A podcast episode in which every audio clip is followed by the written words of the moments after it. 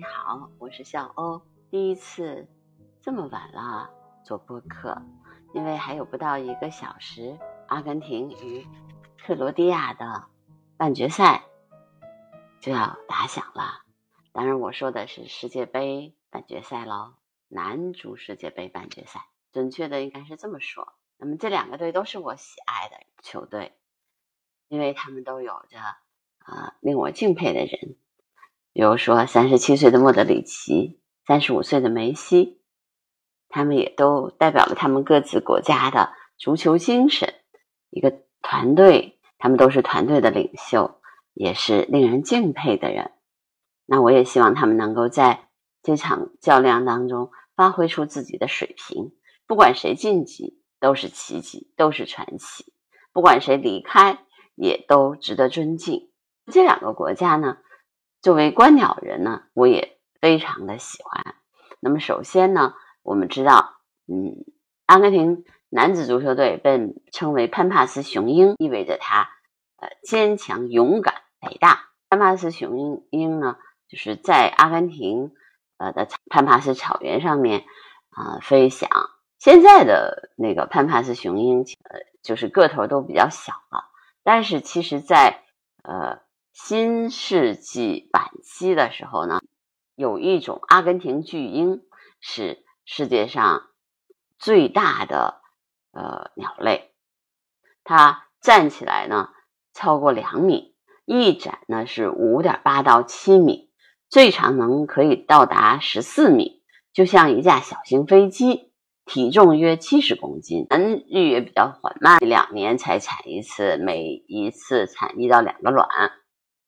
而且每个蛋都超过一公斤，啊，雏鸟要十六个月才能独立，完全成熟要十多年，它的寿命可以达五十到一百年。呃，它要飞上天空呢，就要用潘帕斯草原上的这种气流来飞行。就是科学家呀，其实特别喜欢就研究这种阿根廷巨鹰，研究它飞行的特点。它是滑翔高手，速度也可以到每小时六十七公里。很可惜的就是它已经灭绝了。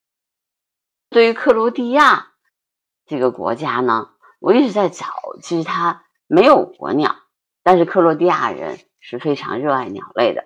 我给大家这里面讲一个小故事：二十多年前，有一只正在飞行的雌性的白鹳被猎枪击中了，掉到了地上。这个时候，有一位叫。维克奇的老人刚好经过这里，就把他带回家里面进行救治。经过老人的精心救治以后呢，白鹳也逐渐恢复了健康。但是白鹳的翅膀也因此留下了后遗症，以后无法长途飞行。所以老人呢就正式收养了这只白鹳，而且把它当做自己的女儿一样的照顾。就这样，白鹳和老人一起生活了八年。直到二零零一年，白鹳的窝里才发现了一只另外一只雄性的白鹳，两只白鹳就生活在一起了。不久呢，他们就生了一窝宝宝。经过精心的呵护，这些白鹳宝宝逐渐长大了。但是白鹳作为候鸟啊，它天生就有这种迁徙的本性。到了冬季，雄性的白鹳打算离开这里去。非洲南部过冬，但是雌性的白鹳呢，因为残疾无法进行，只能留在这里。雄性的白鹳离开以后啊，雌性的白鹳特别的伤心。但是好在有老人的陪伴和呵护，它还是快乐的过了这个冬季。不过冬季结束以后，那只雄性的白鹳又重新回到了这里，再次和雌性的白鹳重逢。就这样，他们又产下了一窝宝宝。宝宝长大以后，雌性的白鹳和雄性的白鹳又要分别了。就这样，他们的故事一直持续了十六年，才被人们慢慢的发现并报道了出来。这个故事被报道以后，也赢得了全世界网友的尊重。白鹳它是德国的国鸟，是一种大型的鸟类，主要生活在开阔的沼泽湿地环境当中。白鹳呢是一种候鸟。每年都要迁徙到非洲南部或者是印度南部等比较温暖的地方过冬。白鹳呢，每年四月份就开始繁殖，到了冬天呢，就飞到南方去了。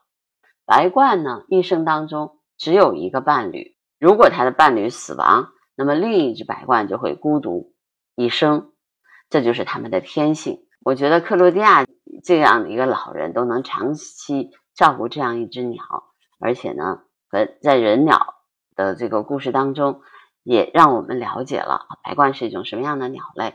所以，我觉得这种爱情故事总是令人感动的。那么，其实陪伴就是对爱情最好的诠释。那在这个开这个两个队开赛之前呢，我就做这样的一期节目，衷心希望他们都能够在赛场上发挥出自己的水平。莫德里奇也好，梅西也好，此生不留遗憾。好，那我今天的博客就到这儿，拜拜。